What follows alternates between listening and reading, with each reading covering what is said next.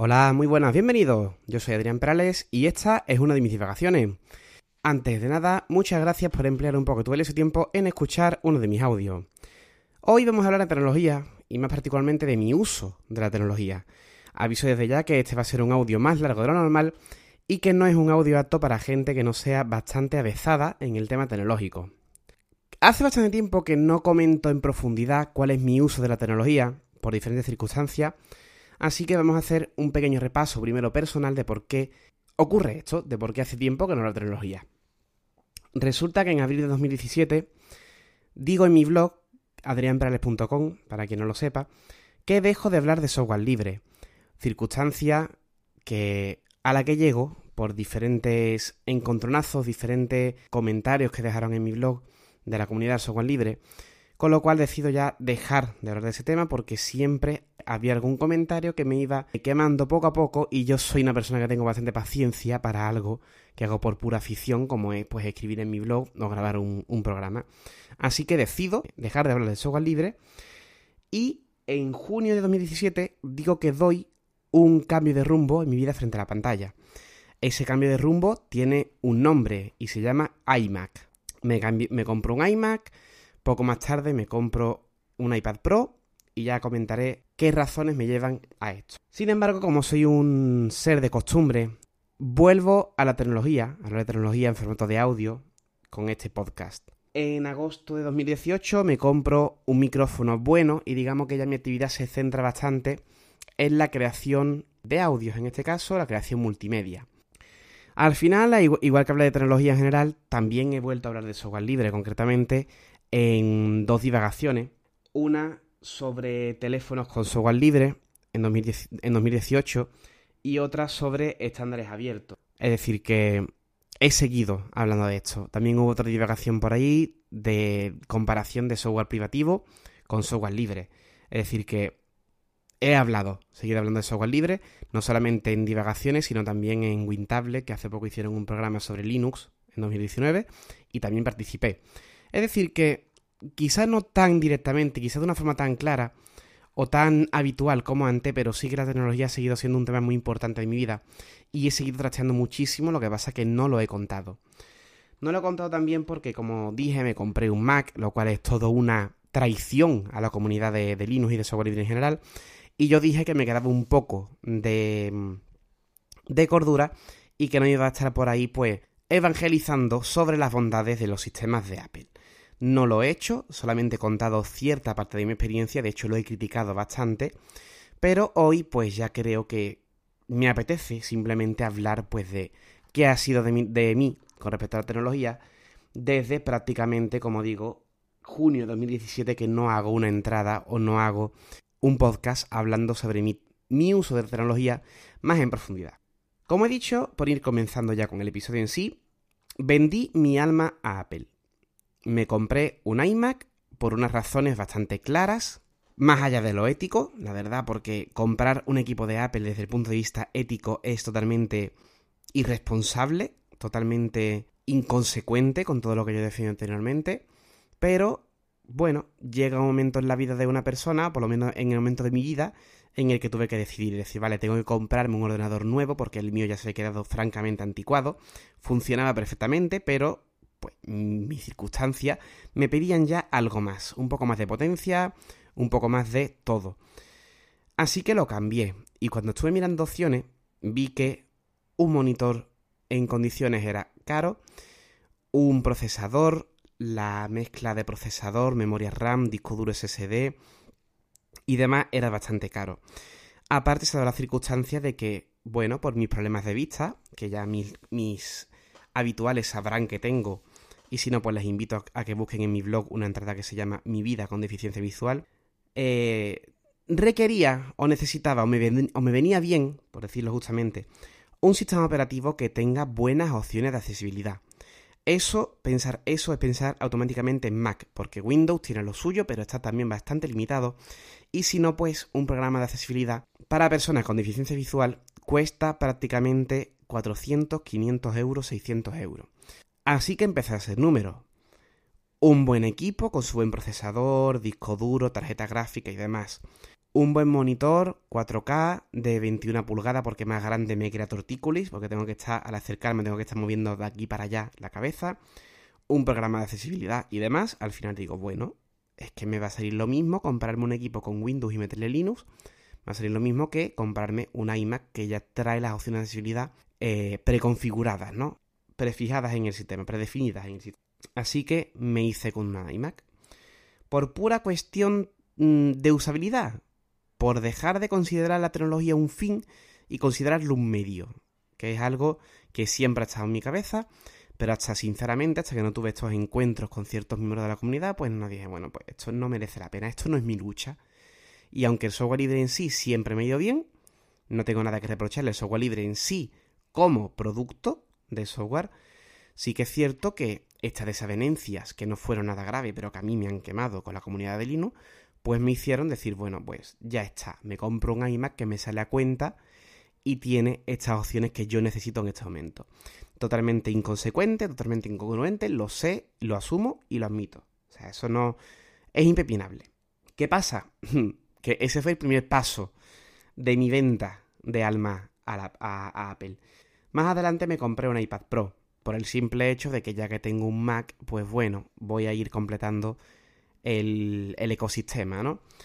También es cierto que me hacía falta una tableta con mayor capacidad porque yo lo uso para mi trabajo. Yo descubrí en mi trabajo que una tableta puede ser mucho más que un juguete. Así que me hice con un iPad Pro para tener un equipo potente que me durara ya los años que me tuviera que durar y olvidarme. Me compré un iPad Pro de 10,5 pulgadas con la que me di cuenta que las tablets Android son un puro juguete, son un chiste.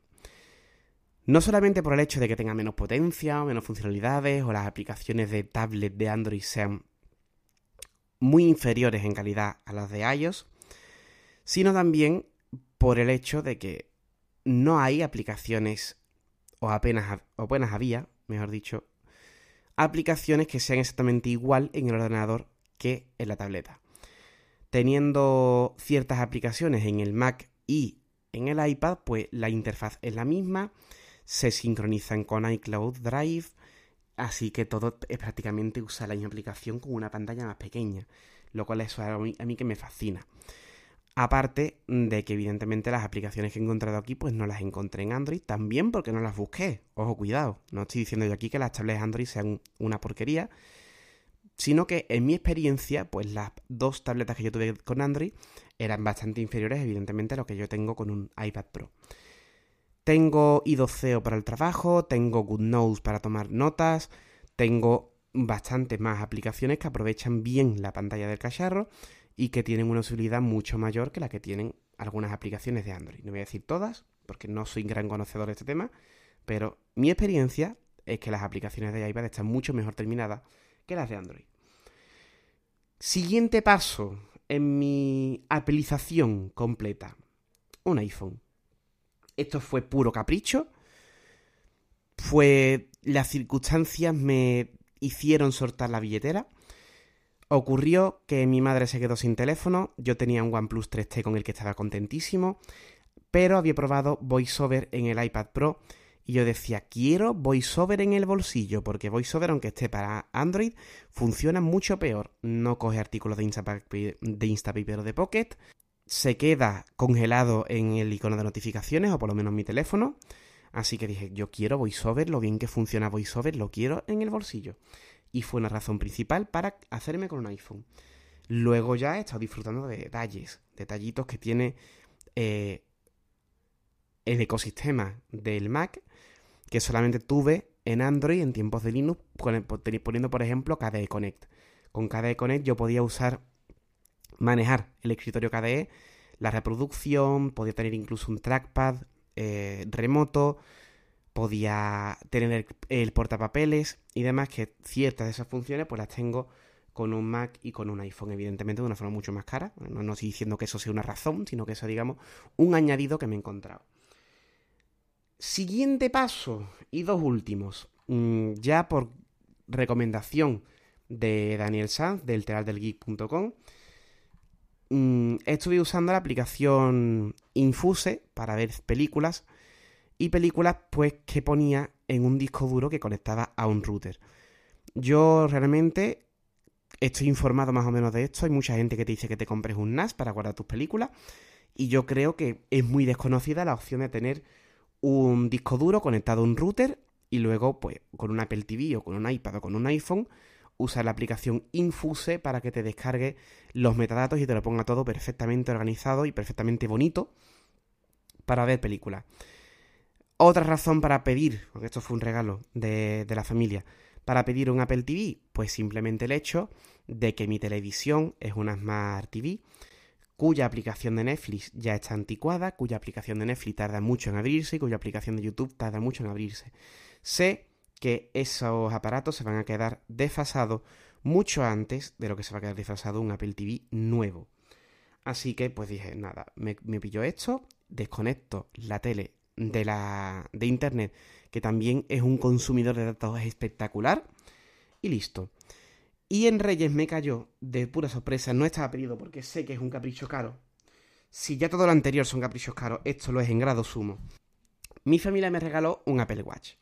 Apple Watch Series 3, concretamente, un modelo anterior al último que, ha salido. Y tengo un auténtico idilio con el Apple Watch. Así que prácticamente tengo todo el ecosistema, todos los productos de Apple los tengo. Solamente me faltaría eh, los AirPods o un iPod o algo así, porque es que incluso tengo unos auriculares Beats que estaban a mitad de precio por comprar el iPad. O sea que me he dejado una auténtica pasta en cacharros y en aplicaciones, como veremos ahora. Vamos a hablar en este momento de aplicaciones, de programas para el Mac. Dado que me metí ya en esto, pues como he dicho, me lié la manta a la cabeza y me he gastado una auténtica pasta en aplicaciones. Y uno de los temas en los que quería adentrarme es en la creación de multimedia. Adquirí Audio Hijack, que sirve para grabar diferentes pistas y mezclarlas en un audio, grabarlas en diferentes audios y demás. Da muchas opciones de grabación. Y una mesa de mezcla virtual que se llama Loopback. Ambos programas bastante caros, para, por lo menos para los estándares que yo manejaba, que era que todo fuera gratis. y que realmente pues cumplen muy bien las funciones para lo que están programadas.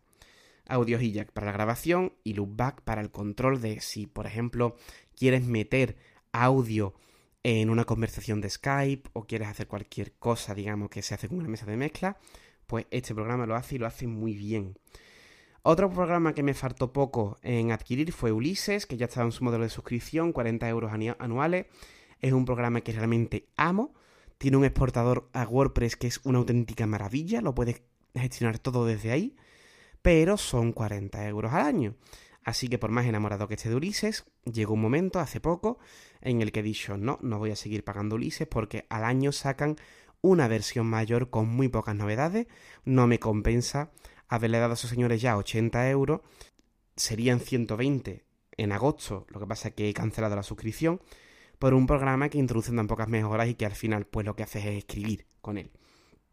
Lo he cambiado, lo he cambiado por IA Writer, que es un programa que ha evolucionado mucho en los últimos tiempos, según te contenido, se parece muchísimo a Ulises, tiene estadísticas, tiene un exportador a WordPress mucho más básico, pero que está ahí, y que vale pues 40 euros todo en compra única, 32 la aplicación del Mac y 10 la aplicación para el iPad, y ocurre lo que he dicho antes, la aplicación es exactamente la misma en ambos casos. Lo mismo ocurre con Ulises, la aplicación es muy parecida en ambos casos, solo que Ulises, como he dicho, pues vale 40 euros al año una cantidad asumible para mi bolsillo, pero que no estoy dispuesto porque no veo que el programa devuelva ese dinero que yo le estoy dando. No soy desarrollador de software, sé que realmente el programa puede ser incluso barato, pero bueno, uno tiene que mirar por su bolsillo y a mí pues ese modelo no me convence, no me gusta, así que he cambiado por un modelo de compra única. También me hice con la, dado que soy profesor de secundaria, contacté con Apple y me hice con aplicaciones de profesionales de Apple de creación multimedia, concretamente Logic y Final Cut. Son aplicaciones para matar moscas a cañonazo, lo sé, pero ya digo, mm, estuve metido en esto, me lo puedo permitir, así que directamente las adquirí los cinco programas por el precio prácticamente de uno. O sea, Final Cut creo que vale lo mismo que lo que me ha salido a mí el pack completo. Así que dije, venga, para adelante, aprendo a usarlo y tengo aquí un programa profesional por si me diera el punto de meterme con el vídeo en serio, que lo dudo, pero ya lo tengo aquí. Me he gastado mucha pasta, ya digo, no es justificable, no me busques lógica. Funciones que eché de menos en Linux. El escritorio de Linux es mucho mejor que el de Mac. Aquí lo digo y lo defenderé ante, ante quien sea. mucho más personalizable y con programas mucho más profesionales que se pueden adquirir de forma gratuita. Por ejemplo, un renombrador masivo. El mejor que he encontrado en Mac vale sus 20 euros. Por suerte lo he podido adquirir en un bundle de aplicaciones por mucho menos. El hecho de que las ventanas se peguen a partes de la pantalla, que lo he suplido con una aplicación barata que se llama Magnet. la tontería de tener simplemente un calendario al lado de la fecha. Tú si pulsas aquí la, la hora en el Mac te aparece la fecha de hoy y te dice que si quieres ver el reloj analógico digital, pero no te muestra un calendario. He cogido una aplicación que se llama Itzical, en este caso gratuita, menos mal, que cumple justamente esa función. Te muestra un pequeño calendario cuando pulsas en un icono de la barra de, de menú. Y por último, algo que me costó bastante trabajo encontrar fue un reproductor multimedia en condiciones, un reproductor de vídeo. Esto es un auténtico drama. Hay bastantes, muchos son de pago, los gratuitos como MPlayer X o están bastante abandonados o desactualizados, hasta que encontré, gracias de nuevo a Daniel Sanz, un reproductor que se llama IINA, 2 y latina NA, que es una auténtica maravilla basado en MPlayer y que tiene todo, absolutamente todo lo que yo le pido a un reproductor para el ordenador. Absolutamente todo. Así que prácticamente tengo todo cubierto, todas mis necesidades. Y en esta nueva etapa con el Mac, pues lo que estoy haciendo es mucho centrarme en la creación tanto de contenido escrito, con Ulises y Reader, que, que, es el programa por el que lo he cambiado. Otra cosa que he ganado, no solamente porque sea un Mac, sino por el hecho de tener un equipo mucho más potente, es la capacidad de poder jugar en el ordenador. Algo que, Linux no hacía, ya digo, no por falta de posibilidades, porque en Linux hay muchos juegos, tanto gratuitos como privativos ya, con Steam bastante buenos, hay bastante sino por el hecho de que no tenía un ordenador lo bastante potente, simple y llanamente. Aquí, pues, mm, me compré un, un joystick, un SteelSeries Nimbus, que es un joystick preparado para dispositivos de Apple, concretamente para el dispositivos con iOS, que funciona bastante bien y que se puede utilizar incluso una aplicación que se llama Joystick Mapper para aquellos juegos en los que te pidan teclado. Pues le asigna una una tecla del teclado a cada uno de los botones y puedes usar el mando directamente. Estoy usando bastante Steam, bueno, bastante dentro de lo que el tiempo me permite, pero estoy usando Steam para jugar a ciertos juegos que tenía bastante ganas, sobre todo juegos indie y juegos antiguos. Y también he adquirido para el iPad el Final Fantasy IX, que es un juego de, mi, de mis favoritos de toda la vida, de mi infancia. Y estoy echando por ahí alguna partida de vez en cuando con el joystick, con lo cual el tema juegos, que lo tenía totalmente abandonado, pues con este ordenador pues he podido un poco retomarlo, dado que mi PlayStation 3, ni siquiera tengo la 4, mi PlayStation 3 está prácticamente y totalmente abandonada. Tengo juegos pendientes, pero no estoy jugando a ellos. El poco tiempo que tengo, pues prácticamente lo dedico a jugar aquí en el ordenador, porque los juegos que tengo me interesan más, simple y llanamente. Vamos a pasar ahora a hablar del Apple Watch, una de las últimas adquisiciones, que ha resultado ser un complemento que me está alucinando. Es decir, como bien yo sabía, es un complemento, es un capricho caro, es un capricho innecesario. Pero dentro de esto resulta un buen complemento. Me está sirviendo fundamentalmente para qué? Para mirar menos el móvil. Miro el móvil cuando me llega una notificación, sé que me llega porque me vibra la muñeca, y me está sirviendo para animarme a hacer ejercicio, moverme un poco más. Ahora hablaremos de esto. Con respecto a las notificaciones en el reloj, he visto algún testimonio, como por ejemplo del, de Lucas, Lucas Azorín, del podcast Reality Bites, que dice que él como que llegó a agobiarse de que tener tantas notificaciones en el reloj. Yo particularmente tengo las notificaciones bajo mínimo. Las redes sociales nunca he tenido activadas las notificaciones. El correo solamente le digo que me pinte el número de correos en el icono, pero no me avisa. Solamente me llegan prácticamente WhatsApp y ya está, muy poquito más. Y las notificaciones de ejercicio del reloj o de la aplicación Respirar, muy poquita cosa, que es totalmente asumible y no agobia para nada, por lo menos en mi experiencia. Aparte de que también soy bastante fan de usar el modo eh, no molestar, con lo cual, pues si estoy en un evento que tengo configurado en el calendario, pues le digo no molestar hasta que termine este evento y fuera, ya está. Me está sirviendo para controlar bastante el móvil móvil que sigo usando mucho porque estoy tirando mucho de audio, de voiceover y de mm, los podcasts, pero pues sí me está sirviendo para estar menos pendiente del móvil en sí. El tema de la actividad. Ya digo que me está animando mucho a hacer ejercicio. He empezado a moverme, he empezado a hacer un poco de ejercicio en casa y el reloj, pues, digamos que me incentiva un poco al poder controlar los entrenamientos, las pulsaciones y demás. Eh, como esto, al, al ponerte el reloj, te instala una aplicación que se llama Actividad, que funciona por anillos. Tú puedes decirle cuántas calorías quieres ganar, quieres perder, perdón, al día, cuántas quieres quemar, y te controla tanto el tiempo de ejercicio como las horas de pie, para que te actives un poco cada hora, y el número de calorías que quemas, pues ha habido días en los que he dicho directamente, vale, es sábado, no tengo nada que hacer, pero me voy a dar un paseo por llenar los anillitos. Eso para mí es, yo sé que es una tontería, ya digo, muchas cosas que estoy comentando son puramente psicológicas, son tonterías que yo me monto, pero en este caso para una persona sedentaria como yo, pues tener este pequeño aliciente de decir, venga, vámonos a la calle que tengo que rellenar el anillito. Pues oye, entre eso a tener una vida prácticamente sedentaria, pues quiera que no es un detallito que yo agradezco. También, como he dicho antes, la aplicación Entrenos del reloj que me permite, pues si hago un poco de ejercicio en casa, controlar cuántas calorías quemo y las pulsaciones para ver si tengo que mejorar la intensidad o lo que sea. Otra aplicación que me gusta bastante es la aplicación de respirar, que la uso con la aplicación AutoSleep. Daniel en el Trar del Geek también hizo una pequeña reseña sobre esto y es una función que me está flipando. Con la aplicación Respirar te cuenta la variación de la frecuencia cardíaca, lo haces al acostarte y lo haces al levantarte junto con la aplicación AutoSleep y te mide la calidad del sueño, cómo se relaja tu corazón y demás. Lo de la calidad del sueño no es ninguna tontería, es decir, yo no lo hacía antes, no lo echaba de menos y evidentemente, como digo, es un capricho caro, no es necesario, pero ya que está, pues se gasta uno tres horitos y medio que vale AutoSleep y se controla no el sueño. Te marca el tiempo profundo de en el que duermes, te marca la frecuencia cardíaca, evidentemente no es perfecto porque se basa en el movimiento, pero sí que es capaz de detectar, pues, la, si te baja la frecuencia y te, te, mueves poco, pues entiende que está durmiendo.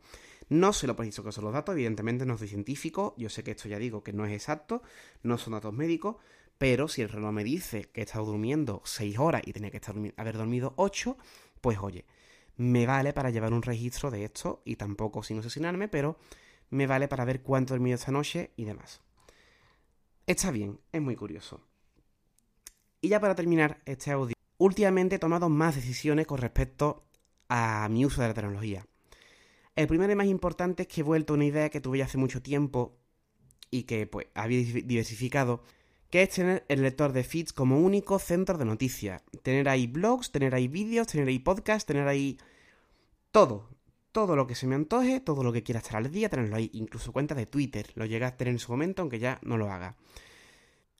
He llegado al punto incluso de limpiar mi cuenta de YouTube de vídeos favoritos, de vídeos marcados para ver más tarde y de todo, y de usar InnoReader para ver los vídeos que me llegan nuevos y Pocket para guardar vídeos tanto que me gustan como que quiero ver más tarde. Con lo cual, yo si quiero enterarme de lo que pasa en el mundo, solamente hablo el lector de feeds. Algo que he hecho también, añadir un montonazo de fuentes RSS, de tecnología, de videojuegos, que son temas que tenía abandonado. Mm, blog de profesores, compañeros de profesión de lengua y literatura. He añadido muchísimos con experiencias educativas que pueda adaptar a mi aula.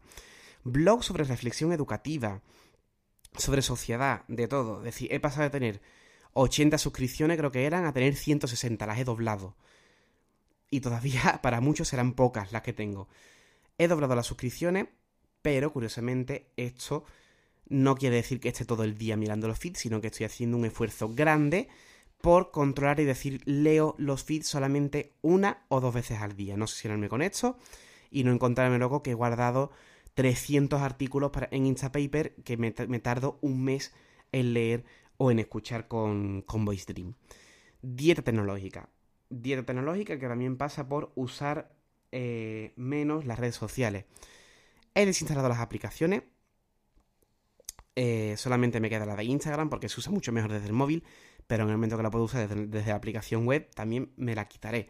Solamente por tener una pequeña barrera psicológica de decir, vale, tengo que entrar en Safari, tengo que meter la dirección o darle otra vez al botón, al marcador para que entre a la red social. Es un pequeño freno psicológico, ya digo, son tonterías, pero que a mí me ayudan pues a estar menos tiempo pendiente de redes sociales o de lo que sea, de decir, venga, pues le doy aquí a ese botoncito que tengo en la pantalla de inicio, entro, miro y tal, y ya está, ¿no? Pues es un pequeño freno psicológico que me ayuda pues a estar más centrado en lo que realmente me llena, ¿no? Que es la creación y es mi trabajo y, y demás. Ya como conclusión, en esas estamos, rodeados de cacharros de Apple. ¿Quién me lo iba a decir a mí hace escasamente tres años? Con un reloj eh, que no pensaba adquirir de momento, con un cacharro para mi televisión que yo estaba contento con ella pero que he visto soleta, con un teléfono mucho más caro del umbral de gasto que yo tenía pensado, pero que también me puedo justificar por cámara, por pantalla y por demás, con un ordenador de un precio bastante elevado también, pero que me sirve muy bien por el tema del zoom. Aquí estamos y mirando muy seriamente mi uso de la tecnología para optimizarlo lo más que pueda. En esas estamos.